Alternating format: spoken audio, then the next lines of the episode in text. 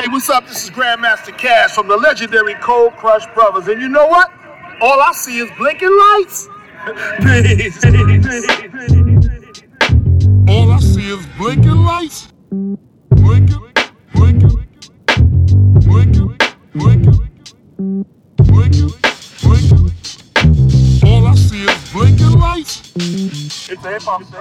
Hallo zusammen und willkommen zum All I See is Blinking Lights Podcast. Ich bin Daniel und zu Gast ist ähm, deine Meinung, was jetzt ein bisschen weird klingt.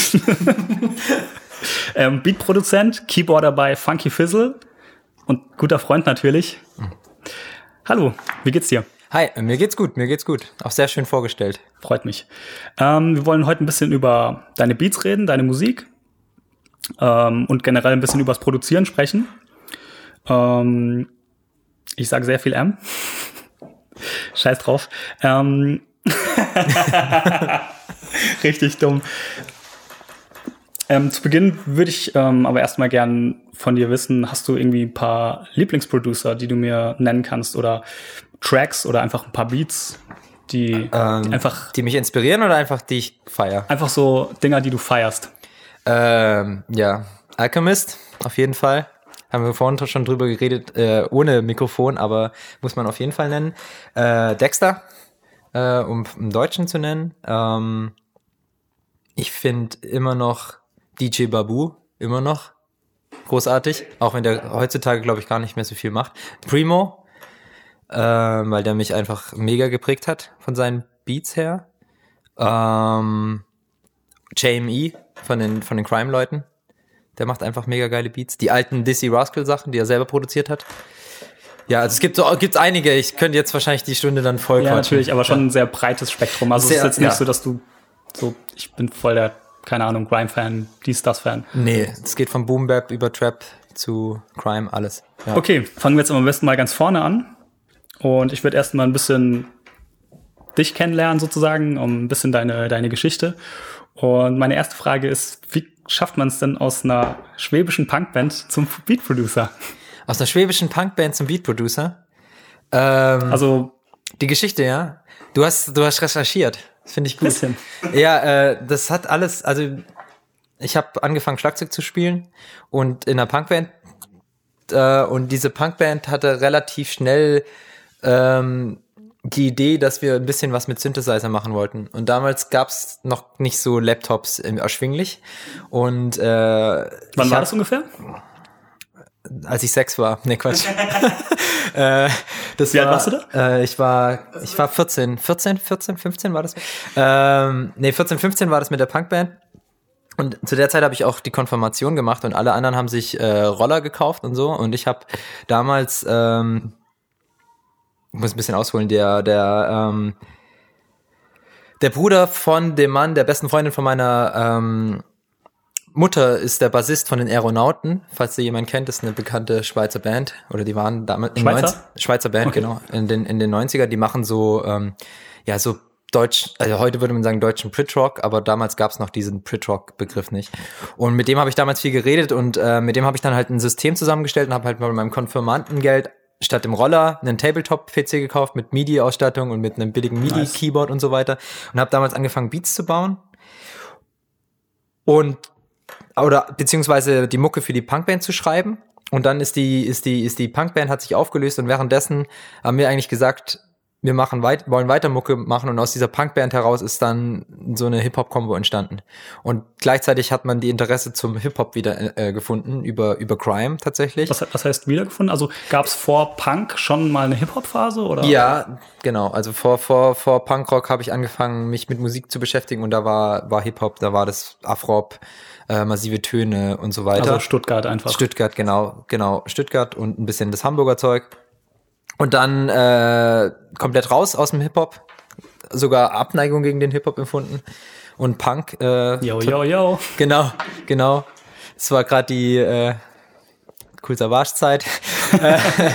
Da bin ich ausgestiegen und, äh, und habe halt voll auf den Punk gesetzt und über den Punk dann wieder zum Hip-Hop gefunden durch die Crime-Schiene, weil die damals dieses Punk-Rockige wieder in Hip-Hop gebracht hat für mich und dann äh, versucht halt Crime-Beats zu machen und die sind dann aber doch eher in die Boom-Bap-Richtung dann auch damals gegangen. So ungefähr kann man sich das okay, vorstellen. also es ist auch so ein bisschen nicht nur ein musikalisches Ding für dich gewesen, sondern auch von, ich sag mal, vom Swag, würde man heute sagen. Von der Einstellung. Von der Einstellung, vom, Ja, vom, vom, wie Musik gemacht wird, auch von der politischen Einstellung und so weiter auch. Genau, Weil da genau. gibt's ja dann Grime, Punk, Hip-Hop, Überschneidungen auf jeden Fall. Genau, genau. Von dieser äh, ich fick, fick euch alle Attitüde, so mir ist alles egal, hin zu ich mache einfach aus dem Musik, was gerade da ist und die Band war dann weg und äh, der, den Keller hatten wir halt immer noch und deswegen haben wir da dann angefangen in dem Keller einfach Songs zu schreiben und ich habe gleichzeitig produziert und ähm, einfach auch dieser Momentgedanke, den hat der hat mich an Hip Hop immer interessiert, dass du einfach an einem Tag einen Song produzieren kannst und das war halt damals auch so.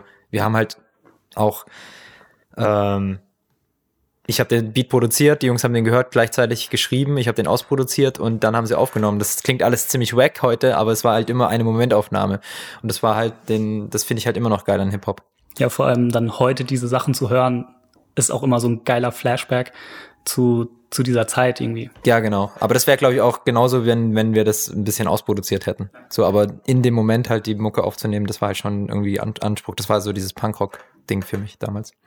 Okay, und ich gehe mal davon aus, wenn du in einer Punkband gespielt hast, konntest du ein Instrument spielen. Das heißt, du hast irgendwie schon so ein bisschen musikalische Ausbildung Ja. genossen. Ja, ich habe mit fünf Jahren angefangen, Klavier zu spielen und hatte Unterricht, glaube ich, bis ich 19 war. Dann habe ich aufgehört. Und Schlagzeug habe ich so mit elf angefangen, genau. Und Schlagzeug hat mir auch ziemlich viel für Beats, Beatbauen gebracht. Genau, da, da will ich gerade so ein bisschen dra- drauf hinaus. Ähm, Wie hast du, ich sag mal, damals zu der Zeit gab es nicht wirklich YouTube-Tutorials und so weiter. Wie, wie hast du, wie hast du dir das beigebracht? Also, ähm, das Beatbauen? mhm, genau. Ähm, tatsächlich viel mit dem, mit dem, mit anderen Leuten geredet, halt mit dem Bassisten und ähm, bei anderen Fragen halt ähm, in Foren. Damals gab's halt schon Foren und ähm, sonst habe ich damals halt auch ähm, damals noch komplette Abneigung zum Beispiel für Sampling empfunden.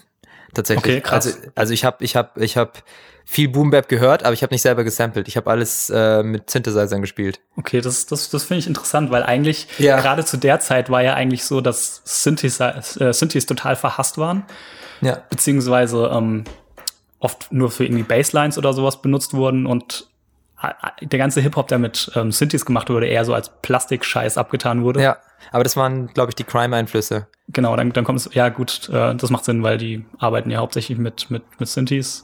Ist auf, ja, interessant, dass das ähm, auch solche Entwicklungen gab, weil eigentlich so alles, was, was ich so kannte, immer war Sampling, Sampling, Sampling. So. Voll, voll. Und ich bin da auch dann voll auf dem Film hängen geblieben. So.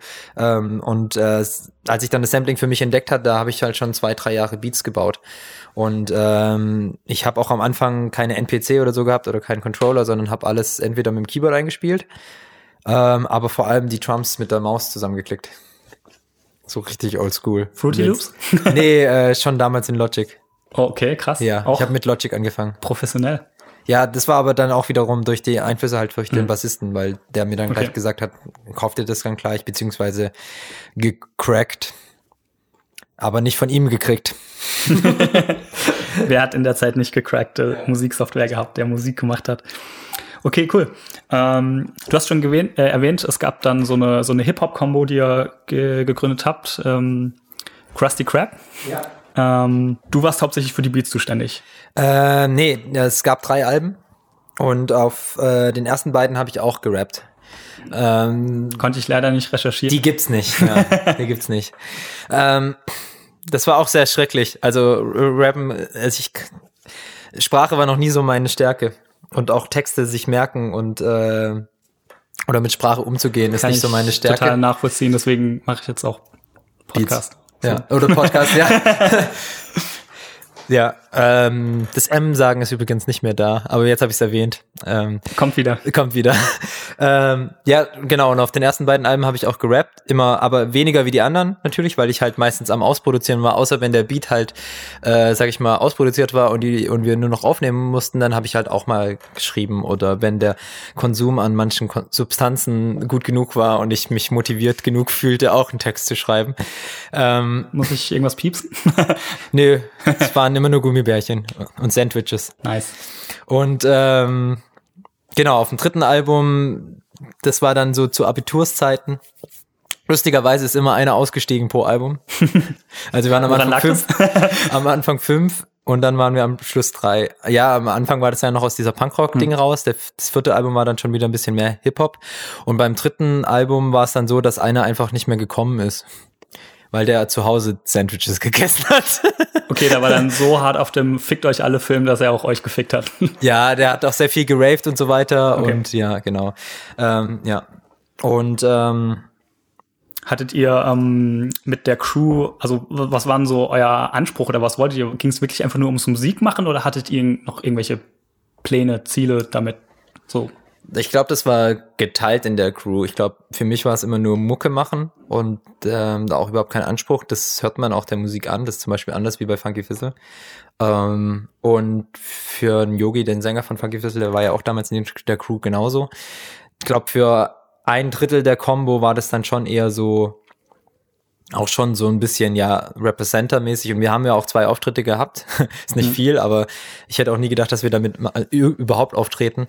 Und ähm, ja, aber es war immer der, des Spaßes halber. Und wenn wir jetzt auch sagen, wir machen jetzt nochmal eine Reunion-EP nächstes Jahr, dann ist es auch nur Spaß. So. Okay, das wäre meine nächste Frage gewesen. Wann kommt was Neues von Krusty Krab? Nächstes Jahr. Wir haben gest äh, vor zwei Wochen angefangen, äh, ich habe Beats gepickt wieder. Die sind den Jungs zu oldschool. Aber ähm, ja, die fangen gerade an zu schreiben. Ich habe auch schon eine Hook. Soll ich die, soll ich die kurz droppen? Hau raus. Äh, die geht in etwa so, ist die Idee, hier kommt das Maus, äh, Ma na, jetzt, ich kann's, ne, das, das merkt man schon, dass ich Ja. rappen kann. Das äh, Maushaus Reimgewitter, ähm, und dann irgendwas mit Zweckreim, Twitter. Aber ich bin noch nicht, es ist noch nicht vollständig äh, ausgedacht. Okay, ich bin für- heiß auf ja, jeden Fall. Ja, man merkt schon, da hat sich einiges getan, textlich auch. Okay, ähm, kommen wir ein bisschen zu dir selbst zurück. Ähm, mich würde interessieren, ähm, ab wann hast du dich deine Meinung genannt und woher kommt der Name und was bedeutet der? Deine Meinung habe ich mich genannt, als ich wieder angefangen Beats hab Beats zu machen durch dich tatsächlich. Ich habe das lange nicht mehr gemacht und äh, und dann habe ich ähm, ja mir die die Maschinen gekauft durch dich und so und habe auch wieder so den den Drang empfunden und hatte aber damals irgendwie viel halt mit Fizzle zu tun und ähm, habe dann das Beats bauen für mich gemacht und habe halt gedacht, früher bei Krusty Krab hieß ich McCarry Balls. Und der Name passt vielleicht immer noch, aber passt nicht mehr zu, zu dem Alter und auch nicht mehr zu dem, zu der Mucke, die ich mach, mach so, weil ich habe damit, ja, jetzt auch vom, von den Beats hat sich ja auch einiges getan so. Und ähm, deine Meinung ist in einem, in einem Urlaub entstanden mit einem Yogi, dass ich irgendwas Yogi- erzählt habe. Der ähm, Sänger von eurer Sänger von. Fizzle und auch Rapper bei Krusty Krab und so. Mit dem mache ich seit also 13, also das war noch vor der Punkband, habe ich in einer anderen Punkband gespielt. Das war mit 13 so ungefähr, 13, 14 und mit Yogi habe ich in jeder Band, jeder Combo, die ich je gespielt habe, habe ich mit Yogi gespielt. Genau. Yogi hat schon mal in zwei anderen Kombos gespielt, ist- er ist mir auch fremd, fremd gegangen, aber ich habe eigentlich immer, außer einmal, da habe ich bei, bei einer, bei einer, bei einer, bei einer äh, Synthie-Punkband ausgeholfen und da, ähm, da habe ich einen Yogi vertreten. So, also, aber sonst habe ich immer mit ihm Musik gemacht, genau, und da in einem Urlaub ist das Ding einfach entstanden und dann hat er einfach zu mir gesagt, weil ihm meine Meinung nicht gepasst hat, ja, das ist halt DJ deine Meinung. Und so ist der Name dann geblieben. Okay, nice. Ähm, Nur das DJ ist gefallen. Weil du nicht DJst. Nee. okay. Ähm, wir haben es schon erwähnt, du spielst heute ähm, Keyboard in einer Funkband, Funky Fizzle. Schon seit zehn Jahren. seit zehn Jahren. Ähm, hat die Rolle in deiner Band Einfluss auf deine Beats, beziehungsweise umgekehrt, dass deine, ähm, dass du, wenn du Beats machst, das irgendwie Einfluss auf deine Musik in, bei Funky Fizzle hat? Das ist eine sehr gute Frage. Das ist eine sehr gute Frage. Danke. Ähm, tatsächlich ja. Ähm, ich weiß noch beim, bei dem dritten Album bei den Beats, da hat auch ein Kommilitone von mir gesagt, der auch selber produziert hat, man merkt, dass du in einer Funkband spielst, einfach von den Drums. Und ich glaube, auch so wie ich an Drums rangehe, ist es auch immer noch dieses Funk-Denken so. Das ist ein bisschen hip-hopiger geworden durch deinen Einfluss zum Beispiel. ähm, Aber ich habe auch immer noch so von den Basslines und so weiter ist doch immer mehr so diese funkige Nummer, glaube ich, auch wenn die Beats nicht mehr so sind. Aber wenn ich was einspiele, dann komme ich halt schnell in sowas rein. Und andersherum, jetzt beim, bei unserem letzten Album, die, äh, die Skizzen, die ich produziert habe, habe ich halt so produziert, wie ähm, ich auch Beats baue. Nämlich mit Maschinen und mit meinem, meinem anderen Work, äh, mit dem Workflow, wie ich halt Beats baue. Und davor, wenn ich Songs für Fizzles geschrieben habe oder Skizzen geschrieben habe, also wir schreiben die Songs immer zusammen, aber jeder bringt mal eine Skizze mit oder so, dann habe ich äh, mich zuerst ans Keyboard gesetzt und so weiter und ähm, da war der Workflow jetzt einfach auch anders. Und das hört man den, den, äh, es hat nur ein Song, ein Song, glaube ich, von der, von der Skizze von mir aufs Album geschafft. Ähm, ja. Spricht für den Workflow. Ja, spricht für den Workflow. aber da merkt man, also einfach von, von der Arbeitsweise, ja. Also man kann sagen, deine Funk-Sachen werden hip-hopiger und deine Beat-Sachen werden funkiger oder musikalischer?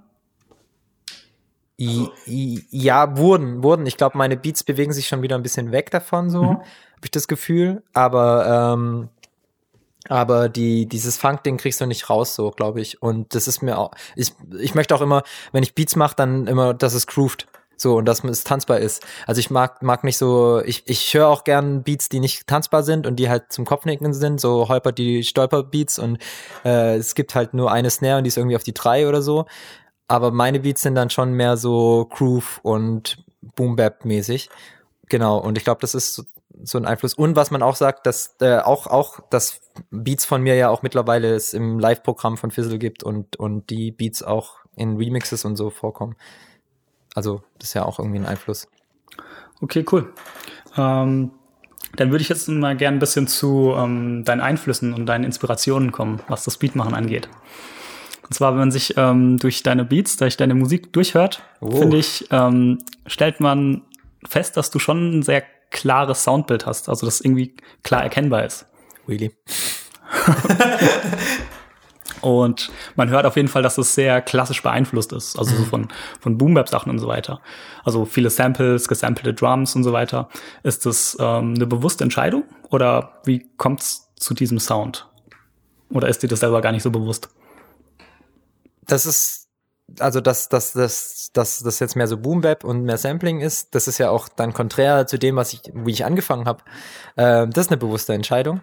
Und diese dieses Soundbild an sich hat sich herau ähm, so über die Jahre jetzt, wo ich dann wieder angefangen habe, so vor vier Jahren, hat sich das so ergeben, so herauskristallisiert. Und man findet dann ja auch die äh, Samples, die irgendwie so in eine Richtung gehen.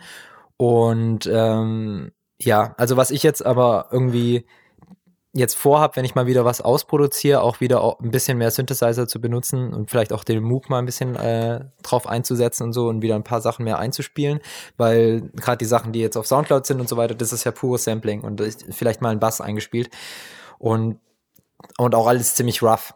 Und ich hätte auch mal Bock, wieder ein bisschen mehr das auszuproduzieren. So. Also ich mag das Roughe, ich mag auch, das ist ja auch immer noch der gleiche Aspekt wie am Anfang, dass wenn wir zum Beispiel hier eine Session haben und ich mache den Beat, dann setze ich mich nochmal hin und level den vielleicht noch ein bisschen, aber dann ist der schon okay. So, dann finde ich das auch geil und dann möchte ich auch nicht mehr viel machen. Das ist immer noch dieses äh, Moment-Ding, glaube ich, was ich für, für Beats habe, was ja ein bisschen anders auch ist, wie du zum Beispiel Beats machst, ähm, dass ich dann immer dann auch die Lust verliere, und dann denkt, der ist doch eigentlich so geil. Und es ist auch geil, dass der so ein bisschen rough ist. Deswegen finde ich auch Mad, Madlib zum Beispiel geil. Weil das ist ja auch manchmal nicht gar nicht, gar nicht gemastert, so, das Zeug. also, weißt du, was ich meine? Ja. Genau. Und also, so ähnlich finde ich das halt auch. Also, das sind, glaube ich, auch Einflüsse, so, ja. Okay, das bedeutet aber auch, worüber wir gerade gesprochen haben, dass du versuchst, diese Musikalität aus dem Funk in deine Beats wieder mit reinzubringen. Ja, nicht bewusst, ja. aber ich glaube, das ist unterbewusst auf jeden Fall da. Das ist, glaube ich, das, was ich an Hip-Hop lieb und an, an, an, an, an, an Funk sowieso, dieses okay. Dreckige. Ja. Deswegen, ja, ist Fizzle auch mehr dreckig. So, ich weiß nicht, ob du da noch auf Fizzle eingehen willst, aber ähm, da ist ja auch der Anspruch, dass es nicht so sauberer Funk ist, wie es in Deutschland halt oft gemacht wird. Also Jan Delay ist mega krass so, mhm. aber es ist halt sauber und clean und das ist halt diese 90er Jahre Version von Funk, würde ich jetzt sagen, oder 80er. Und das war in den 70ern, 60ern nicht so. Oder halt Ende 60ern. Und ich mag dieses Dreckige einfach. Ja. Und auch in deinen Beats. Und auch in meinen Beats. Und auch, Und- ja. ja. Wo eventuell noch, aber das ist ein anderes Thema. okay, ähm, zu Beginn haben wir schon kurz ein bisschen über so ein paar ähm, Producer gesprochen, die dich, äh, so Lieblingsproducer, ähm, beeinflussen oder inspirieren dich ähm, solche Producer in deiner Musik? Und ähm, gibt es vielleicht auch Musiker oder Musik außerhalb von Hip-Hop, die dich da rein beeinflusst, wie du deine Beats machst oder in irgendeiner Weise deine Musik machst? Ja, voll. Also es ist auch oft so, dass wenn ich, das ist jetzt, ähm, also du bist, du bist ja die ganze Zeit inspiriert und ähm, bei Hip-Hop-Beats ist es meistens so, dass ich Drums höre und denk so, okay, das könntest du auch mal ausprobieren, sowas in die Richtung und vor allem so den Einsatz von, von, von Per- Percussions zum Beispiel, gerade bei Alchemist, wo ich dann, äh, wo ich dann so denk, okay, krass, das geht doch so. Oder wenn ich merke, ich benutze zum Beispiel immer eine durchgehende Hi-Hat zurzeit, weil ich irgendwie drauf hängen geblieben bin und dann wieder in einem Beat finde, dass ähm, der irgendwie so eine krasse Triole drin hat oder oder oder oder oder nur so ein Viertel Hi-Hat. Und das nehme ich dann auch als Anlass, auch mal so zu arbeiten bei Trumps zum Beispiel. Und ähm, wenn ich ein Lied schreibe oder so, dann lasse ich mich immer von, von Teilen inspirieren von anderen Songs, wo ich sage, diesen Part finde ich mega geil. Und das kann, das muss nicht ein Funk-Song sein, das kann ein Hip-Hop-Song sein, das kann aber auch ein Punk-Song sein, wo ich mir denke, diesen Part jetzt mit Bläsern langsamer, das wäre mega nice. Und ähm, so sind halt auch schon Parts entstanden, genau. Also das, das sind sehr viele Musikrichtungen dabei. Oder auch, auch ein Elektro-Beat, der mega durchgroovt, wo ich dann denke, sowas wäre doch geil, wenn das Fizzle spielen würde. Und da, da, daraus ist auch schon ein Song entstanden. Und äh, der klingt halt jetzt nicht mehr nach der Inspiration komplett nicht, aber der hat diesen Rhythmus noch. Ja. Und gibt es auch irgendwie Producer, also jetzt mal als ganz krasses Beispiel, wenn man sagt ähm, DJ Premier, der dich dann zum Beispiel auch in deinem Soundbild beeinflusst? Ja, unterbewusst auf jeden Fall. Auf jeden Fall. Und ähm, gerade so gerade aktuell weiß ich nicht, ähm, weil ich gerade halt nicht mehr viel produziere, jetzt gerade erst wieder anfangen, ähm, werde ich glaube ich schon auch so von so Sachen wie Dexter auch schon beeinflusst in dem Sinne, dass meine Beats nie mehr so geil sind, aber ähm, einfach von diesem Raffen und Knister-Sound und ein bisschen Also eher so der Vibe, der dann Genau, genau, die genau, genau, genau, genau. Wie, wie schafft man es, ähm, wenn man wenn man solche Vorbilder hat? Ähm, es fängt ja oft damit an, dass man sagt irgendwie gehen wir jetzt zu Premiere, ich will auch solche Beats machen und ich fange an, die zu kopieren. Aber irgendwann willst du ja ähm, davon wegkommen, Ja. dass, dass du und willst deinen eigenen Sound Ja. machen. Wie schafft man das deiner Meinung nach, dass man ähm, einen eigenen um Yoda Sound entwickelt? zu, um Yoda zu zitieren, nicht probieren, einfach machen. Oder er hat es anders gesagt natürlich, aber äh, ähm, ich habe nie versucht, den nachzueifern. Also es ist eher so, dass ich denk so, ich habe eher diesen Mike Skinner-Effekt von Fettoni, dass ich sag, so krass werde ich nie. So, Ja. warum mache ich überhaupt noch Musik? Das passiert. Aber ähm, das passiert ziemlich oft sogar. Aber ähm, ich habe nie irgendwie so dieses, ich muss, das muss so klingen wie der oder das muss auf diesem Level sein, sondern wenn ich ein Sample finde, dann lasse ich mich von dem Sample leiten und dann mache ich einfach mein Ding und dann ist gut. Und dann versuche ich das auch nicht zu vergleichen, sondern wenn ich damit zufrieden bin, so, also ich habe so einen Qualitä Qualitätsstandard mittlerweile in meinem Kopf, dass ich meine, okay, das muss schon so klingen, dass es geil ist für mich und das dann auch Homies sagen, der ist geil und dann bin ich zufrieden. Aber ähm, ich habe nie irgendjemanden beim Beat bauen jedenfalls nie irgendjemand äh, nachgeeifert, so, weil Okay, das dann krass. das macht das macht irgendwie finde ich das wieder das Moment Ding kaputt, weil dann bist du ähm, so gefangen irgendwie Ja. und klar bin ich auch gefangen in meinen Einflüssen. Jetzt kommst du Jetzt wird's ein bisschen äh, geisteswissenschaftlich, aber ähm, wenn ich das Sample höre und äh, die Parts höre und so weiter, dann mache ich einfach. Und wenn das dann da, wenn dabei was ähnliches rauskommt, dann ist es ja auch gegeben, dass ich das halt bin. Also dass es der gleiche, die gleiche Person ist. Und ähm, ist eher situationsabhängig und gar nicht dieses, ich muss das so machen. Glaube ich, ja. Wie schlimm findest du es bei anderen Producern, wenn du irgendwie Mucke hörst, wenn du raushörst, okay, das ist, was der gemacht hat, das ist einfach ein keine Ahnung, Pete Rock Beat, das ist irgendwie irgendwas, ähm, wo, Ja, du einfach erkennst, ja. die von, von jemandem, der hat einen, einen krassen eigenen Stil und das ist eine, eine Kopie. Findest du es schlimm oder wie viel, ich meine, manchmal kann man sich ja nicht davon lösen, wie viel Wiedererkennbarkeit ist dann noch okay? Glaube ich, glaube ich, dass Wiedererkennbarkeit voll okay ist, wenn es pumpt. Ganz einfach. Also Mhm. wenn, wenn es ein geiler Track ist und das ist Boom Bap Beat 000 850, den du schon tausendmal gehört hast, aber der Rapper kommt geil drüber. Oder das Ding pumpt halt einfach geil und das, ist ein Kopfnicker, dann ist es fett. Und dann ist, fällt dir, dann merkst du dir halt nicht, du merkst dir immer nur die einmaligen, du merkst dir halt den einmaligen Sound von dem Dexter, von dem Pete Rock und von, von Alchemist und so weiter oder Evidence. Du merkst dir halt, oder Evidence halt vielleicht äh, eher wegen Rap, auch, auch wenn ich seine Beats mega feier oder wegen Primo, ja. Du merkst dir halt das, was einmalig klingt, ja. Aber ähm, wenn dann andere das kopieren, aber da kommt was Geiles dabei raus, dann finde ich das geil, weil so entwickeln sich ja auch Genre. Und so entwickelt sich ja auch, auch Musik. Ja. Also außer wenn die Typen dann halt dann drauf hängen bleiben, dann finde ich es vielleicht persönlich nicht mehr so geil, wenn sie meinen, sie haben es erfunden. Aber ja, man merkt sich den Namen nicht, aber es kann halt trotzdem ein geiler Track sein. So. Okay, cool. Äh, kommen wir ein bisschen zu den, zu den Einflüssen zurück. Gibt es dann außer Musik noch andere Sachen, die dich beeinflussen? Also, keine Ahnung, ähm, eine bestimmte Stimmung, in der du gerade bist, eine Tageszeit, Bücher, Filme, irgendwas, was dich noch beeinflusst in deiner Musik? Ähm, äh, Bücher, Filme gar nicht.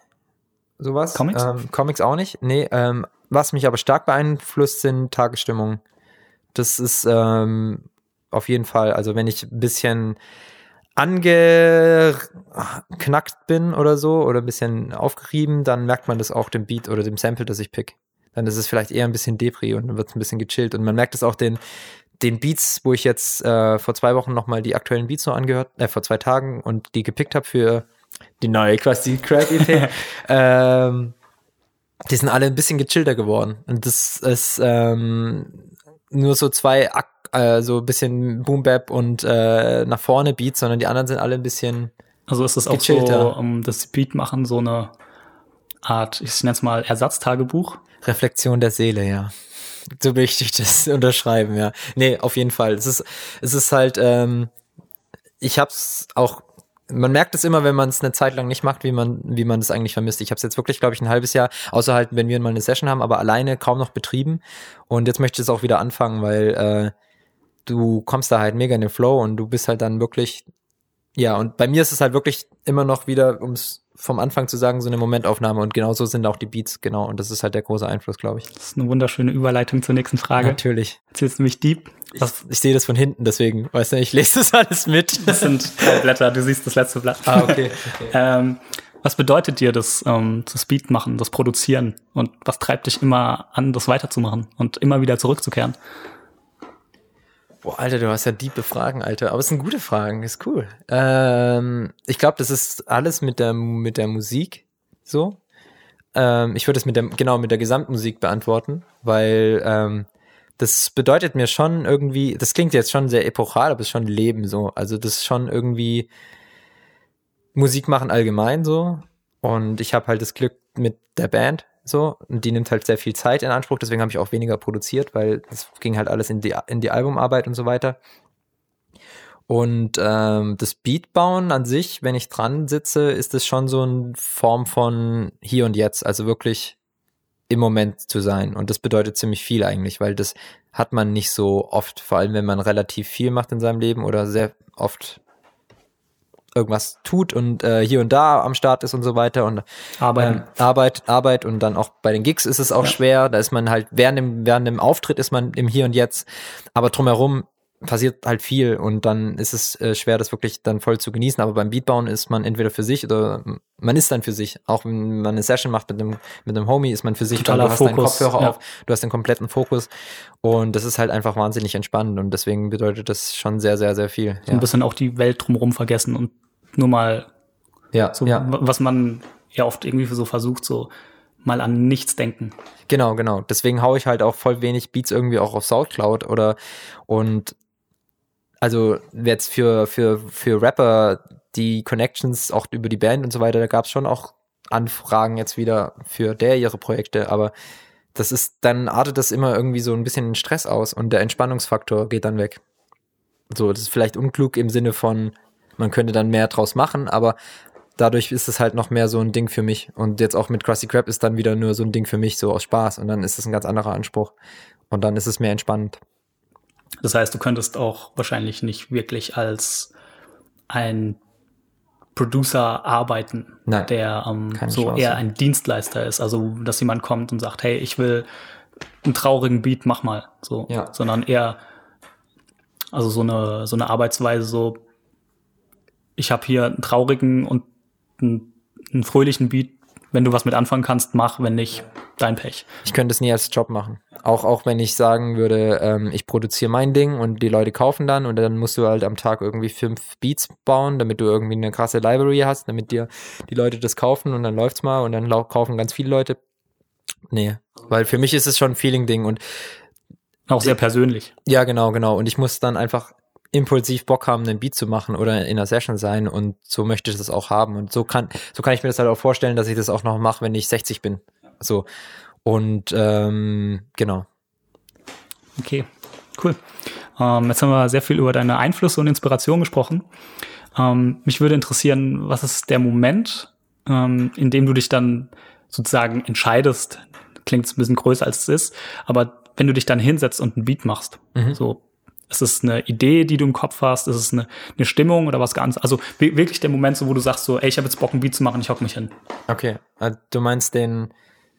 Die Initialzündung, um die Maschinen anzuwerfen oder sowas. Mm, So wie du sagst, ich habe Bock, jetzt einen Film zu gucken, so. Ja.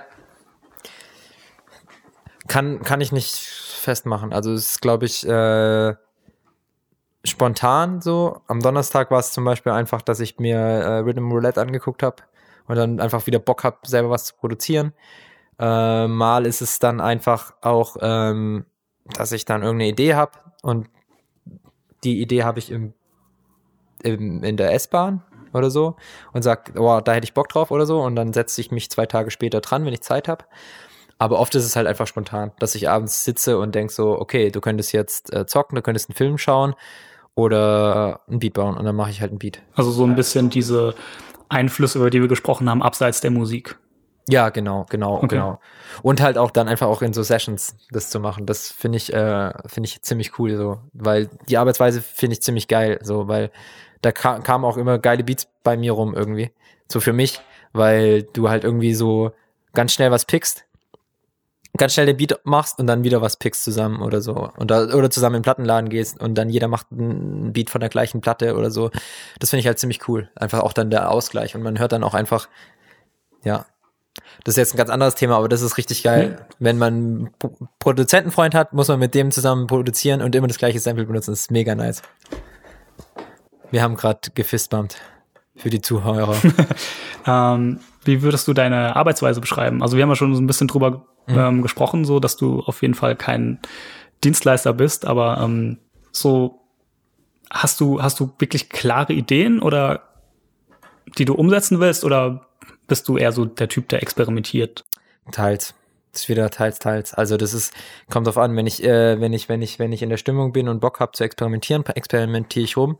Wenn ich äh, ne, mich irgendein Beat inspiriert und ich sowas ähnliches äh, bauen möchte oder halt sag, hey, ich hätte voll Bock mal so ein bisschen was mit Trap zu machen, dann versuche ich das und wenn ich dann merke, das läuft nicht, dann mache ich halt doch wieder meine normalen Drums.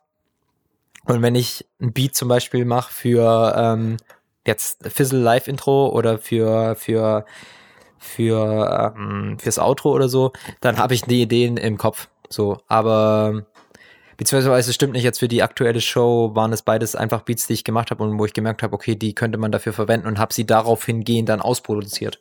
Mit der Idee dann darauf hingehend. Aber so für, für die Show vom, vom, von vor einem Jahr, da war es so zum Beispiel, dass ich mich hingesetzt habe und den Beat auf die Idee gemünzt habe. Aber das ist se- seltener wie das in der ähm, spontane, ja. Ähm, hast du einen, einen bestimmten Workflow? Also ist, Ja. der, ist, ist der immer gleich? Fängst du immer mit, mit, den, mit den gleichen Sachen an? Zum Beispiel fängst du mit Drums an, fängst du mit einem Sample an? Ja, Wie, so wie, wie ein bisschen drauf hinaus, wie, wie, dein, wie dein Workflow aussieht, wie, wie du. Ja. Der ist immer gleich und der ist auch sogar sogar ähm, früher schon so gewesen, ganz früher im Keller noch. mhm. in, in, in Stuttgarter Vororten, dass ich ähm, meistens nehme ich mir gesampelte Drums und baue daraufhin den Beat. Was, was meinst du mit gesampelte Drums? Also nimmst du vorgefertigte, vorgefertigte Drum. Äh, ich weiß, es ist voll das No-Go, aber ich finde es voll geil. Äh, zum Beispiel jetzt bei der Machine nehme ich mir einfach äh, Preset Drums, lad die rein und hör die, wenn die, wenn die, wenn die tight sind. Okay, ich meine, mein, nimmst du, nimmst du One-Shots oder ganze Loops? Ganze Loops, ganze Loops. Okay. Ganze Loops. Und fang dann an, ähm, das Sample drauf drauf, äh, drauf anzupassen. Beziehungsweise ähm, mittlerweile ist es so, ich pick zuerst das Sample, dann ziehe ich es runter, dann höre ich es mir an und dann cutte ich die Parts raus. Meistens ist es so, dass ich nicht nach Loops da fisch, sondern wirklich nach geilen Stellen. So, weil Loops, Loops finde ich billig. So, das ist dann doch ein bisschen Anspruch so. Ähm, also auch nicht irgendwie loopen, stretchen, choppen und was Neues aus dem Loop bauen? Das ist schon wieder geil. Ja, das, das kommt natürlich auch vor, dass ich einen Loop ja. nehme, wenn es halt geil ist, so klar. Aber meistens ist es so, dass ich dann halt komplett taktunabhängig ähm, das Ding einfach auseinandernehme und dann äh, nehme ich eine Preset Drums mhm. und spiele darauf die Samples. Und wenn das grooved, ich die, schmeiße ich die Drums wieder weg und baue mir mein eigenes Drumkit zusammen. Ich, meistens baue ich mir das frisch zusammen, also ich habe keine eigenen Presets. Das ist mhm. einfach weil erstens bin ich zu faul, Presets zu bauen und zweitens, äh, zweitens ist es halt auch wieder so vielleicht dieser ähm, Anspruch irgendwie, dass man dann irgendwie, ah, die Snare, die hätte ich sonst in einem anderen Moment nicht genommen. Ähm, vielleicht ein bisschen verkopft jetzt gesagt, aber so ist es, glaube ich. Und ähm, dann baue ich die Drums und dann äh, dann, wenn ich die Drums habe, spiele ich eventuell nochmal mit den Samples rum und dann kommt vielleicht nochmal ein ganz anderer Beats raus, Beat raus. Also es ist so ein Hin und Her. Aber ich fange nicht nie, ich fange eigentlich nie mit Drums an. Es gibt so zwei Beats, die haben, die, die, wo ich mit den Drums angefangen habe. Okay. Sonst nie. Und es gut oder schlecht? Der eine hat es aus Krusty Krab Album geschafft. Und äh, der Millis sagt immer noch, das ist der beste, den ich je gemacht habe. Okay. Mal drüber Kann, nachgedacht, mal den Workflow zu ändern? nee, nee, der Beat ist schon geil, aber das hat einfach nur vom Sample gepasst, weil okay. der Sample geloopt ist. Okay, und ähm, arbeitest du eher in, in Skizzen, dass du ganz viele Skizzen machst oder machst du immer einen kompletten Song und fängst erst mit dem nächsten an, wenn der Song fertig ist? Nee, ganz viele Skizzen. Skizzen. Ganz viele Skizzen. Also die können dann ausgefertigt äh, sein oder oder mhm. oder oder oder oder noch total rough, aber ich mache einfach, mach einfach und äh, dann fange ich an, die Patterns auszubauen okay. an, an einem gewissen Punkt so. Und ähm, also dem Punkt komme ich gar nicht mehr, weil ich einfach keine Zeit für sowas. Okay, dann ist die nächste Frage vielleicht ein bisschen schwierig, aber ähm, wann ist ein Beat oder ein Song für dich abgeschlossen? Wo du sagst so, ey, jetzt ist das Ding fertig. Oder vielleicht auch umgekehrt, dass du sagst, gibt es auch Punkte, wo du merkst, fuck, das wird nichts mehr, ich schmeiß das Ding weg. Ja, also dieses weg äh, Wegschmeißen-Ding, das ist auch wichtig. So. Ähm, da gibt's genug, die im Papierkorb sind. Die habe ich aber alle noch, aber ähm, ja. Und ähm, der Beat ist dann fertig, wenn ich ähm, mir den paar Mal geladen habe und nur noch denkt, der ist fett. Also nur noch, also Kopfnick mhm. und sag so, jetzt bräuchte ich einen Rapper. Das ist so dieser Impuls, weil ich mache halt gern mit anderen Musik und dieses alleine und nur Instrumental, deswegen kann ich auch nicht ja. irgendwie dieser Dienstleister werden, weil ich brauche irgendwie das äh, ähm, dieses Band-Ding oder dieses Crew-Ding, ich finde es auch voll schade, dass es im Hip-Hop irgendwie verloren ist und dass es jetzt mittlerweile gibt's ja wieder ein paar Crew, aber das sind Crews, aber das sind meistens halt Rapper, aber nicht mehr dieses DJ-Produzenten-Ding, das finde ich voll wack, dass es das nicht mehr gibt. Dilated People-mäßig. Ja, Run DMC, alle, also von ja. früher Gangster oder so, dass, dass halt einfach auch der, der DJ-Produzent auch eine Rolle spielt. 1, und 1-2, genau, dass, dass ähm, auch das DJing so komplett mhm. raus ist. So. Also Cuts kommen jetzt langsam wieder, ja. das finde ich ganz geil, aber es ist nicht, es ist halt so eine Anonymität und, und jetzt werden die Produzenten ausgetauscht wie sonst was, aber es ist nicht mehr dieser Crew-Gedanke und diesen Crew-Gedanken, den finde ich eigentlich ziemlich geil. Und da merke ich dann immer, wenn ich einen Beat habe, wo ich sage, okay, der ist jetzt fett, jetzt bräuchte ich einen Rapper, dann ist der Beat fertig. Das ist ja auch so ein bisschen dieses Ding, um auf den Punkt einzugehen, was du gerade gemeint hast, ähm, mit den Producern, dass die alle durchgewechselt werden. Ich finde, man hört aktuell sehr viel, dass ähm, Alben oft kein, also wenn man heutige Alben mit früheren Alben halt vergleicht, sind, sind ja irgendwie so dieses typische Ding, ich brauche einen Party-Track, einen Dies-Track, einen Das-Track und früher hatte man oft so, gerade wenn du sagst Gangster oder so, da gab es einfach ein einheitliches Soundbild. Ja, genau. Und das ähm, hatte irgendwie das Album ja auch noch eine ganz andere Bedeutung. Heute werden ja nur noch ganz viele Singles gemacht. Ja, und ja, genau, genau, genau. Es, es ist eine Ansammlung von Singles, es sind Produzenten. Und dann merkt man halt einfach am Produktionsvalue, ähm, wenn da noch ein guter Soundingenieur dahinter ist, der dann halt aus verschiedenen Produzenten einen einheitlichen Sound macht, wie jetzt zum Beispiel bei, bei Haftbefehl, wo, wo einfach auch komplett un unterschiedliche, hier auf Russisch Roulette, einfach unterschiedliche ähm, Produzenten sind, aber durch einen guten Ingenieur, durch ein gutes Mastering wird es ein einheitlicher Soundbild. Ein Sound, ja. Genau, das ist was auch geil ist, aber es ist, macht trotzdem so ein bisschen das Ding halt auch beliebig so, weil ja, es ist halt nicht mehr dieses Ding. Was auch, es hat auch seine Berechtigung und ich feiere das ja auch alles. Aber ich fände es auch schön, wenn das auch wieder ein bisschen mehr zurückkommen würde. Und deswegen finde ich zum Beispiel auch bei 187 geil, dass die halt nur mit Champ-Beats arbeiten. So, das ist halt auch einfach geil. So, das ist ihr Sound und das läuft halt auch so einfach. Und ähm, das finde ich eine coole Entwicklung. Hm. Ähm, du hast gesagt, ähm, ein Beat ist für dich abgeschlossen, wenn du für dich denn immer wieder anhören kannst, du sagst, ey, jetzt ist das Ding, jetzt fehlt ein Rapper. Ja, genau. Ist der dann auch sozusagen ausproduziert oder ist das ein Loop, wo du sagst, der ist jetzt fett, da könnte jetzt ein Rapper drauf und wenn dann ein Rapper kommt, dann kann man den ausproduzieren? Genau, eher zweites. Eher zweites. Ich brauche dann wieder Input. Ich habe auch nie ähm, Beats ausproduziert für in den Krusty Krab Zeiten und ich werde jetzt auch in der EP wenn wir jetzt wieder in die Produktion gehen, dann werden, werden wir, also wie wir es jetzt auch wieder vorhaben, ist, dass einfach ich produziere, die Jungs picken und dann äh, treffen wir uns und die Jungs haben ihre Texte geschrieben und dann nehmen die auf und währenddessen produziere ich die Beats aus, so auf das, was aufgenommen ist. Weil ich finde den Workflow viel geiler, wie dass der Rapper sich anpassen muss auf den Beat. Was halt oft ist, wenn du dir irgendwelche Beats kaufst, dass du dann halt schon die Breaks und so weiter vorgegeben hast und da kommt die Hook und so weiter.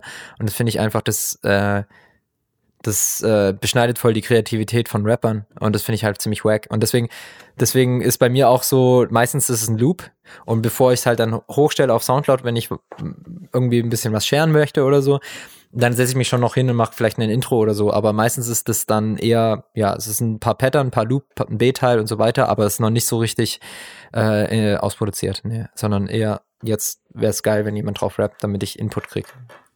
Und auf dem Input kann ich dann wieder weiterarbeiten. Ähm, inwieweit gehört der, das Mixen und Mastern für dich zum Beatmachen dazu? Mm, mixen auf jeden Fall, Mastern nicht. Und ähm, was machst du im Mix? Also man kann im Mix ja den, den Sound komplett ändern. Ist das für dich, also was ja, bedeutet weiß, was für dich Mix? Also ich finde, Mix ist so ein bisschen schwammiger Begriff. Das kann sein, man bringt man Pegel oder irgendwie macht, so oder ja. man macht wirklich noch Effekte drauf und macht's von einem clean Track in einen komplett dreckig knisternden oder sowas zum Beispiel. Ähm, das gehört eigentlich alles, das gehört alles zum Beat produ äh, produzieren dazu, im Sinne von, wenn du ein Soundbild erschaffen möchtest für den Beat würde ich sagen. Und so arbeite ich halt auch mit Effekten. Also ich habe so ein paar Effekte, die benutze ich, aber ich äh, versuche ziemlich nah immer am Sample zu bleiben oder mag das halt auch einfach, diesen Oldschool-Sound. So, und dass das Sample noch erkennbar ist, so. Und wenn ich manchmal kriege ich dann auch den Film und spiele halt mit Effekten rum und so weiter. Aber sonst mache ich eigentlich vor allem Leveling-Geschichten. Und am Schluss vielleicht noch ein bisschen komprimieren. Aber das war's. So, genau. Aber das ist halt auch mein Ding. Aber ich finde halt, so Delays und so weiter benutze ich auch. Oder habe ich früher viel benutzt. Heutzutage bin ich rougher, glaube ich, einfach. Benutze ich gar nicht mehr. Fällt mir gerade so auf, ja. Früher habe ich voll viel mit so Stereo-Delays gemacht. Im Keller noch. Filter und sowas, geil. um, keine Ahnung, zum Beispiel die ganzen tiefen Frequenzen aus dem Sample ja, rauszunehmen für eigene, für eigene Basslines oder sowas? Ja. Oder, oder bleibst du eher bei den Basslines aus, aus dem Sample? Ja, wenn das Sample eine geile Bassline halt hat und du die gut choppen kannst und du mhm. aus der was Neues machen kannst. Also das kommt halt immer drauf an, wie, was mir das Sample gibt und was ich dann draus schneide, weil dadurch, dass ich halt keine Loop, meistens keine Loops verwende, ergibt sich ja eine neue Bassline, wenn der Bass geil ist. Also ja. wenn der Bass an den richtigen Stellen gespielt wird. Und wenn ich dann noch ergänzend einen Ton nur spielen muss oder so, dann ist es fett. Und ansonsten ähm, gebe ich manchmal Samples ein bisschen mehr Bass, wenn der Bass mir zu wenig ist, oder ich mach den, mach den Bass weg und nehme die, nur die hohen Frequenzen und spiele halt noch was ein. Solche Sachen mache ich schon, ja. Und auch, spielst du auch ähm, dass du zum Beispiel eine Bassline samplest und spielst irgendwie ein Synthi oder sowas drüber noch? Oder bist du wirklich nur noch am Samplen? Nee, das kommt auch vor. Und da möchte ich auch wieder ein bisschen mehr hin. Ich möchte auch wieder ein bisschen mehr äh, Synthes einbauen und vor allem jetzt auch ein bisschen mehr dann äh, quasi Synthi aufnehmen und dann nochmal samplen. Da habe ich halt auch mega Bock drauf. Also dann Melodie mit Moog einspielen und dann äh, das dann nochmal choppen und dann über den Beat nochmal samplen. Solche Geschichten spinnen gerade in meinem Kopf rum. Ja. Okay, ich, wir werden jetzt wieder ein bisschen deep. Okay, cool. Ähm, Es macht Spaß. freut mich. Ich hoffe, es ist interessant. Voll, mega. Ähm, kreative Krisen. Kennst du bestimmt. Ja, kenne ich gut. Ähm, wie gehst du damit um? Das ist eine sehr persönliche Frage. Ähm, Gibt es Leute, die darauf nicht antworten? Nee, Quatsch. Wenn du nicht antworten willst, ist Nee. das vollkommen in Ordnung. nee, ich will natürlich antworten. Ich antworte. Du kannst auf dem persönlichen Level antworten, wie du willst. Also, Mm, ja. Dadurch, dass es halt für mich ja eigentlich Entspannung ist und wenn ich merke, es entspannt mich nicht mehr, dann lasse ich es halt. kannst, kannst du es einfach so lassen? Oder Mittlerweile ja. Mittlerweile ja. Mittlerweile ja. Deswegen habe ich es, glaube ich, auch in der letzten Zeit nicht gemacht. Früher war es mehr so, dass man auch so gedacht hat, das ist jetzt halt auch deep. Äh, man muss das machen, weil das sein Hobby ist und man manchmal gar keinen Zugang dazu hat. Und dann wird es zwanghaft und dann macht es einem keinen Spaß mehr und dann sind die Beats auch meistens wack. So jedenfalls bei mir. Und jetzt ist es so, wenn ich merke, glaube ich, dass der Beat wack ist oder dass ich gerade keinen Zugang habe, so jetzt wie auch am Donnerstag, da habe ich nur alte Beats angehört und ich hatte Maschine an, habe ein bisschen rumgespielt, habe gemerkt, aber heute wird das nichts mehr, einfach weggelassen und was anderes gemacht. Und ähm, ja, genauso wie ähm, mit, ähm, ich kann es auch noch mal mit mit mit mit dem Fizzle-Song schreiben auch irgendwie beantworten. Da ist es dann schon eher so, dass es dann einem schon an einen nagt, wenn man dann eine Idee hatte, aber man kann die nicht umsetzen.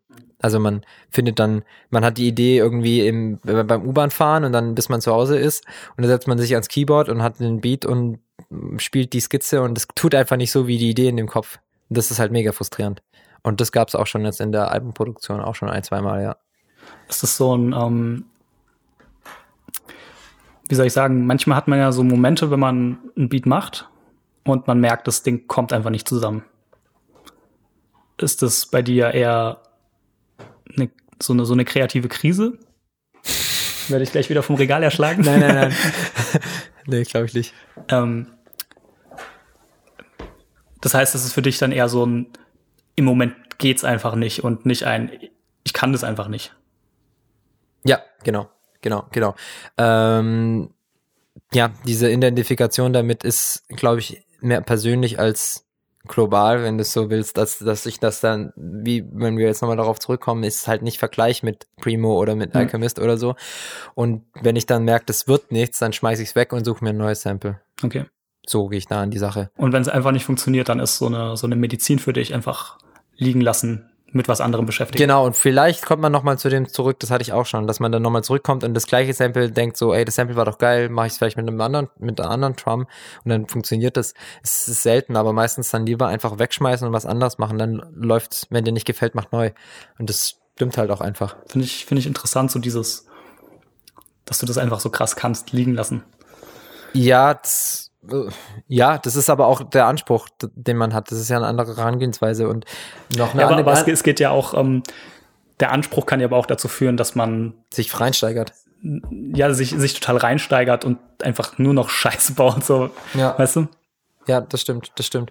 Aber es ist halt auch einfach, manchmal ist liegen lassen einfach das Beste, wie, ähm, ich weiß, das ist jetzt nicht Beat produzieren, aber bei Fizzle Album war es auch so. Da hatten wir einen Song, das ist der mit Scooby, der We Came to Do Our Thing Part 2.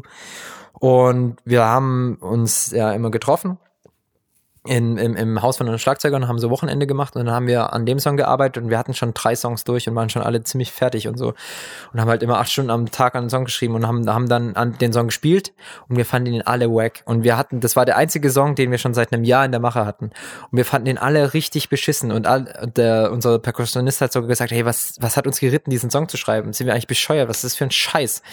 Und wir haben dann ausprobiert, einen neuen Part geschrieben und haben dann weitergespielt und so. Alles war irgendwie wack. Und dann haben wir gesagt, okay, wir nehmen jetzt dieses Ding auf. Und ich war schon dabei, so, hey, sagen, hey, wir spielen das nie wieder. Das ist der letzte Scheiß. Und äh, haben das Ding aufgenommen und haben gesagt, okay, wir nehmen das jetzt auf. machen heute Abend richtig Party und morgen zum Frühstück hören wir uns das Ding nochmal an. Und dann haben wir, haben es aufgenommen, haben es uns zum Frühstück an, angehört und fanden es geil. Alle durchweg mhm. haben gesagt, hey, das ist geil, wir müssen an den Schrauben drehen und so und auf den Part wäre doch noch ein Rapper geil und dann kam das mit Scooby in, äh, zustande und mittlerweile ist es halt ja einer meiner Lieblingssongs auf dem Album. So und so kann es halt auch gehen. Ja, ja gerade man, man, man durch diese durch dieses Reinsteigern kommt man ja auch ganz schnell in den Prozess, dass man anfängt Sachen zu überproduzieren genau. und es einfach nur noch schlimmer macht. Abstand ist das Wichtigste. Ja. So einfach zu sagen. Das ist aber okay, auch ein Lernprozess. Das ist ein mega Lernprozess und das ist auch, glaube ich, das, was den Anfänger sagt, ohne mich jetzt aufzuspielen, Anfänger, Musiker zum professionellen, was er auch oder mit, mit einem gehobenen Anspruch unterscheidet, dass er Sachen liegen lässt und dann nochmal hingeht und sie nochmal evaluieren kann und dann erst entscheidet, was macht er damit. Weil das ist auch der Vor Unterschied, auch wie. Wegschmeißen, so. Genau, das ist auch der Unterschied. Jetzt, Fizzle gibt's auch seit zehn Jahren und wie wir früher Songs geschrieben haben und wie wir heute Songs schreiben, ist ein ganz anderer Prozess und da wird dann auch erstmal das ruhen gelassen, man hört es zwei Wochen nicht und dann hört man es nochmal an. Man lernt so. nie aus. Man lernt nie aus, nee. Okay, Life kommen wir ähm, mal zu einem anderen Themengebiet und zwar würde ich noch gerne ein bisschen über Sampling sprechen. Ähm, ich stelle einfach mal. GEMA. ich äh, stelle das einfach mal ganz allgemein. Hast du irgendwelche Strategien beim Ding? Nein. Gar keine. Ich gehe auf, äh, geh auf YouTube oder ich gehe auf, äh, geh, ich kann auch im Plattenladen und blind dicken. Ich glaube, und da bin ich der festen Überzeugung, man kann aus jedem Sample einen geilen Beat machen. Geilen Beat machen. Und ich bin nicht äh, jemand, der ewig lang dickt, sondern ich, äh, äh, oder sucht, bis er dickt, äh, pickt. Ah, so herum, ja, genau. sondern, ja, genau.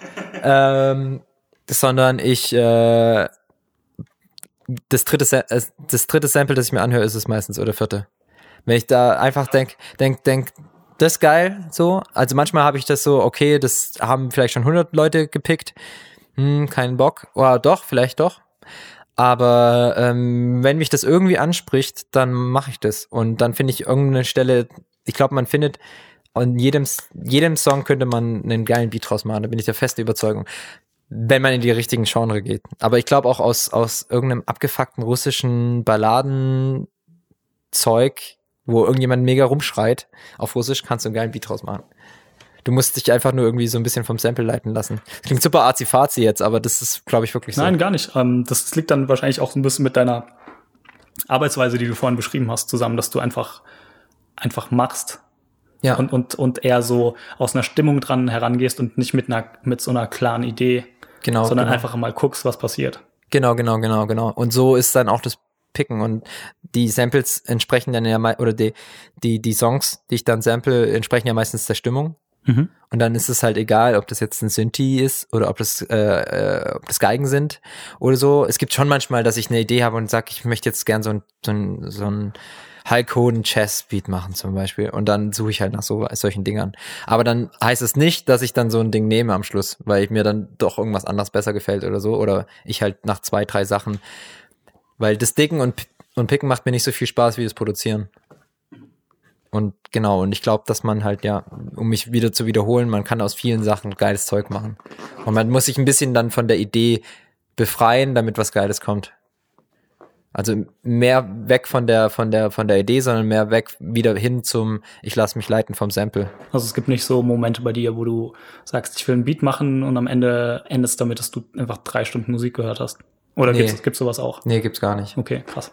Gar nicht. Ich höre mir auch äh, die Songs meistens nicht zu Ende an, sondern erst dann beim Sampling. Okay. Ähm, störst dich, wenn du irgendwie ein Sample findest und stellst dann auf einmal fest, fuck, ich finde das Sample irgendwie geil, weil Produzent so und so hat das schon mal gesampelt und den Track feiere ich einfach. Nee, stört mich nicht. Es kann nur sein, dass dann der Mike Skinner-Effekt wieder kommt. Mhm. Und du denkst so, das war jetzt schon lustig, den zu nehmen. Und man merkt, man, man, für mich ist es meistens nicht, also für mich ist eher negativ, wenn ich merke, auf YouTube zum Beispiel äh, such und man sieht dann, das hat 10.000, 15.000 Klicks dann ist es schon geiler, wenn du irgendwas findest, was so 200 Klicks hat und wo du denkst so, okay, das haben jetzt nicht so viele okay. gesampelt, das ist schon cooler irgendwie. Aber wenn du jetzt irgendwie so, ich habe zum Beispiel hier, ah, wie heißt äh, hier dieses, ich glaube, das ist von Herbie Hancock, das Sample. Und das ist hier Beatnuts und Jennifer Lopez. Mhm. Das das hat mega Bock gemacht, selber zu samplen. Da habe ich zwei Beats draus gemacht. So und war nice. So und das Sample, ich habe das gleiche Sample genommen Mhm. wie die Beatnuts. Aber das ist geil. Also einfach komplett frei gemacht von allem und einfach gemacht, worauf du Bock hast. Ja, ja, ja.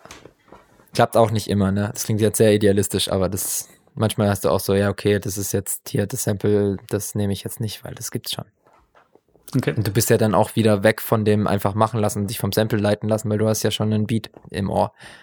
Funktioniert auch gut zusammen, finde ich, mit was du vorhin erzählt hast, dass du es einfach für dich machst. Du machst es nicht, um es zu releasen, um irgendwie, Ja, sondern einfach nur für dich und dann äh, ändert sich ja auch schon wieder ganz der Anspruch. ja, voll der esoterische Beatbauer bin ich. Waldorf Beat bauen. Du hast gerade schon YouTube erwähnt. Ähm, wie wichtig ist dir das Medium, von dem du samplest? Ich finde den Plattensound geil. Und ich mag das auch von der Platte zu samplen. Ich finde es halt einfach super easy und convenient von YouTube zu, zu, zu, zu, zu picken und zu dicken. Gibt ja sehr viele Leute, die das irgendwie ein bisschen haten oder es einfach nicht als Ja, aber die sollten mal vielleicht checken, dass sie dann auch nicht äh, eine Maschine benutzen dürfen, sondern die dürften dann halt auch nur eine alte MPC benutzen und analog alles produzieren. Also wer, wer denn, also es gibt das ist genauso wie die Leute, die früher alle Autotune geha gehasst haben und mittlerweile ist Autotune überall so. Ja. Ich war auch da, ich habe auch zuerst am Anfang gedacht, Autotune ist voll wack und dann habe ich mich irgendwann drauf eingelassen, ist geil. Und äh, ich finde, das ist ja, die Platten, es gibt halt Leute, Leuten, die Platten online stellen, denen macht vor allem Spaß, das Ding zu suchen. Und die stellen denen die Dinger hoch. Mir macht das Suchen nicht so viel Spaß, mir macht das Beatbauen Spaß. Und da finde ich es doch geil, wenn es über so eine Plattform YouTube gibt, wo es so eine Symbiose gibt einfach von so Leuten, die einfach so Bock drauf haben, in Plattenläden zu gehen und sich den ganzen Scheiß anzuhören, so. Das macht, macht mir auch manchmal Spaß, aber ich finde es halt einfach, wenn ich mich spontan hinsetze, einfach voll geil, einfach auf YouTube zu gehen und dann durch die Libraries zu klicken und dann einfach zu wissen, okay, die Jungs, die haben einen ähnlichen Geschm Musikgeschmack oder die, da finde ich immer was. Das ist, ich finde es, ja, das vereinfacht alles ziemlich. Ja. Finde ich gut. So, und das, ma- das vereinfacht ja nicht das Beatbauen an sich, sondern das ähm, beschleunigt ja nur die Prozesse. Ja, es, es liegt ja immer noch an, am Produzenten, was am Ende bei rauskommt. Genau, weil wenn du jemand bist wie du zum Beispiel, der dann das perfekte Sample sucht, für den ist YouTube auch nichts, weil du bist in der Unendlichkeit gefangen. Du kannst dich da tot suchen. So. Drei, vier Stunden YouTube-Sessions. Genau, genau. Das habe ich das Glück, dass ich das halt nicht Ja. hab, dass ich halt nach dem dritten, vierten Sample sag so, Noise, das ist es. Und deswegen finde ich das äh, voll okay so. Und das andere gibt's halt immer noch so. Ja. Kommen wir zum Equipment ein bisschen. Wollte ich noch kurz mit dir drüber sprechen. Ähm, ich sehe, beziehungsweise ich weiß es auch, weil ich schon oft hier war, Ja. äh, eine Maschine, Nord Sinti, ein Moog, Subfatty, ein paar schöne Monitorboxen. Ähm, ich denke, das war ja nicht dein erstes Equipment. Wir haben auch schon, schon vorhin drüber gequatscht. Ähm, Logic hast du angefangen. Was gab's noch was? Oder hast du alles direkt über, über Logic gemacht? Ich habe alles über Logic gemacht und dann hatte ich halt noch die, äh, ja, ich habe halt mir schon sehr viel damals zusammengecrackt und hatte dann die äh, ganze Steinberg Collection und Q äh, hier mega viele VST. Ich habe Absinth Hat damals ja gefeiert. heute noch die Ja. gecrackten Versionen. zu Recht, zu Recht. Und, äh, und dann, genau, und dann ist Logic wurde von Mac aufgekauft Mhm. und deswegen bin ich auch zu Mac gewechselt. Das war, war tatsächlich damals Logic einfach, dass Krass. ich mir einen Mac geholt habe. Und ähm, weil ich fand es damals, war das mein Workflow so und ich wollte auch nicht umstellen. Und dann habe ich ja auch mehr so grafische Sachen gemacht und dann hat Mac sowieso weiter ge- gedingst und dann habe ich mir irgendwann halt die Boxen gekauft. Ich hatte früher ähm, 80er Jahre Boxen aus, ja, wirklich noch, weißt du, mit diesen äh, Steckdingern, wo du die Kabel reinstecken musst und so weiter. Mhm. Also Sound mega wack. Also so HiFi-Boxen eher. Ja, genau, genau, genau. Und noch eine, einen, äh, einen Plattenverstärker zwischengeschaltet und so. und dann halt einen Tabletop-PC und also das war richtig oldschool. So, ja.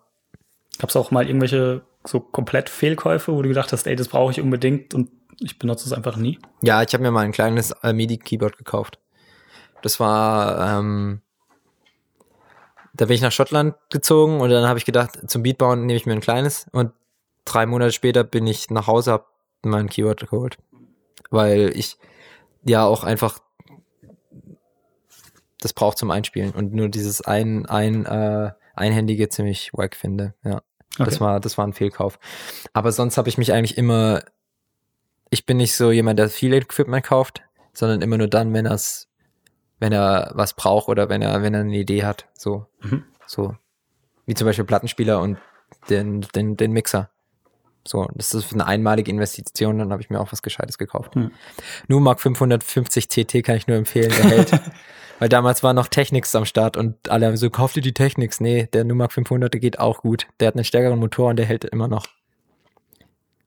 Das ist genauso wie dieses, äh, das sind die Jungs, die nicht auf YouTube gehen. Die haben ihren Technics zu Hause stehen. Der Technics ist natürlich super schön, aber kostet halt Also hier auch das dreimal so Gleiche, viel. so, so diese, diese Equipment Realness ist auch totaler Bullshit für dich. So, dass Ich man sagt, so, ey, ich, ich, ich, also, wo ich mir, ich, ich, ich ziele jetzt speziell beim Hip-Hop eher so drauf ab. Es gibt ja so Puristen, die sagen, ey, wenn ein Hip-Hop-Beat nicht von nur- PC kommt, dann ist er geh wack. dich ficken, so. Ja, es muss eine AK sein. Ja. Nee, das ist Quatsch. Das ist Quatsch. Das ist Quatsch. Und ja, der Moog musste sein wegen dem Sound halt einfach. So. ja. Aber ähm, Sachen, die nicht selber den Sound machen, sondern Sound transportieren, weiß ich nicht. Also bei ganz alten analogen Dingern kenne ich mich zu wenig aus. Da gibt's bestimmt Soundunterschiede. Aber wenn man ehrlich Kann man ist, ja ist auch durch den Effekt Mix mittlerweile wieder dahin drehen, wo man will. Oder vielleicht auch wo ganz anders hin, wo man. Ja, ja. Genau, und das ist halt der Unterschied zwischen Live-Spielen und Produzieren. Mhm. Wenn du halt den analogen Sound live machen möchtest, ist es halt besser, wenn du das analoge Equipment hast, deswegen den Moog. Wenn du produzierst, hast du halt den Computer. Für was ähm, benutzt du deine Synthes? Also du hast einen Nord, wa- wa- was ist das genau für einer? Das ist der Elektro 3. Und ein Ähm, Moog Sub 30. Genau. Für, also was sind so, wir haben vorhin schon ein bisschen drüber gesprochen, dass du ab und zu was einspielst, aber sind es dann Basslines, sind es Leads, machst du vielleicht sogar Drum Sounds damit? Nee, äh, Drums mache ich alles mit der Maschine. Ähm, Das ist eben, äh, sorry, so zwischenrein, Machine ist auch so dein Hauptding, wo alles zusammenkommt. Oder ja, das ist alles, genau. Mittlerweile arbeite ich nur noch in Maschinen und in Logic nur noch, wenn ich jemanden recorde. okay, also Standalone Maschinen und Genau. da passiert dann alles. Genau, Okay. genau, genau. Und ähm, die Nord benutze ich tatsächlich beim Produzieren nur als MIDI-Controller. Und Teurer hab dann MIDI-Controller. ja, das ist halt für meine Band so. ja. Und den Moog ähm, möchte ich jetzt demnächst mal einsetzen. okay. So auf jeden Fall. Ähm, das ist ja jetzt auch alles ein bisschen äh, convenient-mäßig hier aufgebaut und so. Und da ist auf jeden Fall, äh, den möchte ich einsetzen, um besser einzuspielen und mit dem Synthi einfach zu arbeiten, weil das einfach ein geiles Ding ist. So. Ähm, und ich wäre auch dumm, wenn ich es nicht machen würde, wenn ich so ein Ding habe. Aber die Dinger sind für, für live und für die Band, für den Sound, den wir mit der Band haben. Und da ist halt einfach Oldschool analog Sound Nummer eins. Und da ist halt die Nord, ist halt ein Emulator, deswegen, der macht halt, die macht halt einen mega guten Hammond-Orgel-Sound und Klavi-Sound und Rhodes und die, ja, und der Moog ist der Original Moog-Sound. So, okay. Ja.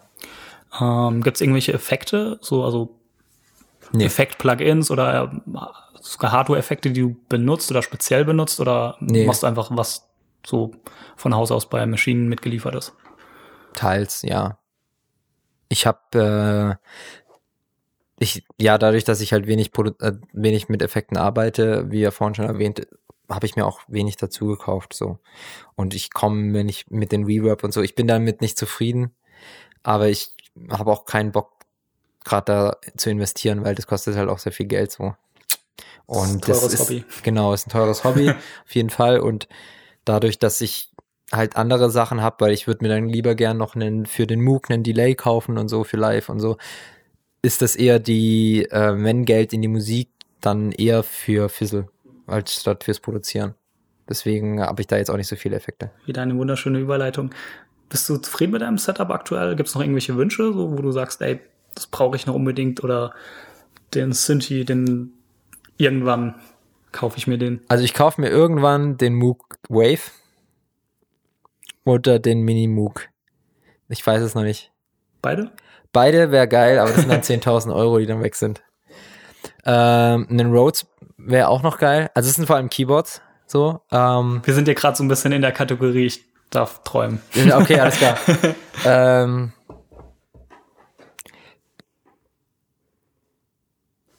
eigentlich finde ich, finde ich das, finde ich das Setup geil. Ich könnte mir vorstellen, eine größere Maschine zu kaufen, aber brauche ich nicht, glaube ich. Du hast die, ähm, Ich habe die Mikro. Ähm, Benutzt du aber auch nicht für unterwegs, sondern für zu Hause. Für zu Hause, ja, genau. Ich finde die halt mega handlich und ich mach, ich bin ja auch noch den, den äh, Maustastatur-Workflow gewohnt. Deswegen, ich benutze halt für, für die Drums und den Rest stelle ich mit der Maus ein. So. Und ähm, was ich als nächstes mir für mein Setup ändern würde, wäre nochmal ein bisschen hochwertigere Boxen wahrscheinlich. Was benutzt du da gerade? Äh, KK, die 5. Die stehen eigentlich ziemlich Hm. viel rum. Also das ist noch eine ältere Version. Sind Die die sind, ziemlich basslastiger, glaube ich. gell? die sind ziemlich basslastig, genau, genau, genau. Das macht auch ein bisschen, ein bisschen Probleme. Früher waren die Sachen sehr dumpf. Und wenn man das halt jetzt weiß, mittlerweile kann man da so ein bisschen entgegen. Und Ja, man muss seine Boxen auf jeden Fall kennen. Aber Genau. ist ja vielleicht gerade im Hip-Hop auch, also mir geht's oft so, dass meine Sachen viel zu basslastig sind. Ja, dann werden die, Bo- die Boxen, deswegen stehen die auch in ziemlich vielen Hip-Hop-Studios mit rum.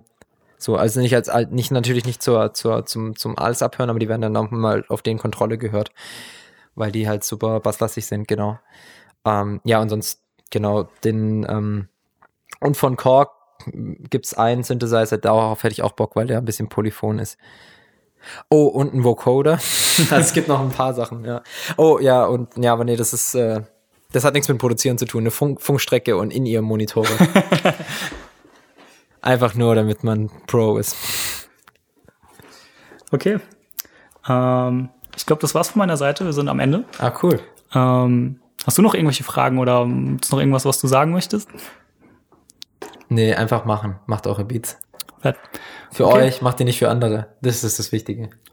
Okay, das war eine Folge vom All I See is Blinking Lights Podcast Nice. mit deine Meinung. Ich danke dir vielmals, hat sehr viel Spaß gemacht. out. ähm, ja, das war's mit dem Interview-Part. Ähm, am Ende gibt's noch ein paar allgemeine Infos. Bleibt dran, wenn es euch interessiert. Ciao.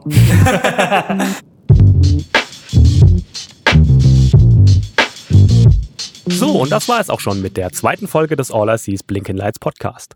Zu Beginn dieser Abmoderation muss ich eine kleine Korrektur nachreichen. Und zwar ist Felix, aka Deine Meinung und mir im Nachhinein ein kleiner Fehler aufgefallen. Wir sprechen an einer Stelle darüber, dass es Alben gibt, die dadurch, dass sie sehr viele unterschiedliche Producer haben, ein sehr ungleiches Soundbild bekommen.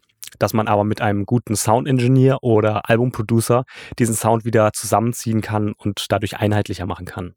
Als Beispiel dafür haben wir Haftbefehls Album Russisch Roulette gewählt, was leider nicht das beste Beispiel ist, denn Albumproducer war Basesian, aka Benny Blanco. Der hat auch an 12 der 14 Songs musikalisch mitproduziert und insgesamt acht von den ganzen Songs komplett alleine produziert und hat dadurch einfach einen extrem großen Einfluss auf den Sound des Albums gehabt und das bedeutet natürlich auch, dass es nicht viele unterschiedliche Producer gab. Ähm, das wollten wir hier nochmal schnell korrigieren. Und genau, das war's auch schon zu der Korrektur. Ich sage nochmal vielen, vielen Dank an deine Meinung und natürlich auch an alle Zuhörer. Ich hoffe, ihr hattet genauso viel Spaß wie ich. Wenn dem so ist, würde ich mich natürlich freuen, wenn ihr das Ding teilt, ähm, abonniert, mir eine Nachricht oder Review hinterlasst. Erreichen könnt ihr mich unter www.alliseesblinkenlights.de oder auf facebook.com slash alliseesblinkenlights. Außerdem könnt ihr den Podcast jetzt auch auf iTunes abonnieren. Einfach nach All I See is Blinking Lights suchen und dann solltet ihr den auch finden. Alle Links findet ihr nochmal in der Beschreibung der Folge. Dort gibt's auch wieder eine Linkliste mit allen Tracks und Alben, die wir so erwähnt haben. Ich äh, habe da auch verlinkt die Credits zu dem Haftbefehl-Album.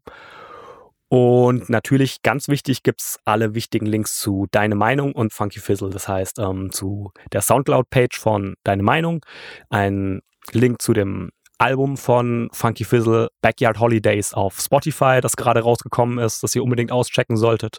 Ähm, ein Link zur Website von Funky Fizzle und zur Facebook-Seite. Da findet ihr dann alle Live-Dates, die sind ständig auf Tour und ständig gibt's irgendwo auf, in ganz Deutschland Konzerte. Solltet ihr unbedingt mal auschecken. Und genau, checkt das Album, checkt die Live-Dates und checkt die Soundcloud-Seite, dann verpasst ihr da auf jeden Fall nichts. Und wenn alles hinhaut, könnt ihr euch schon auf die nächste Folge in vier Wochen freuen, vielleicht auch fünf, schauen wir mal.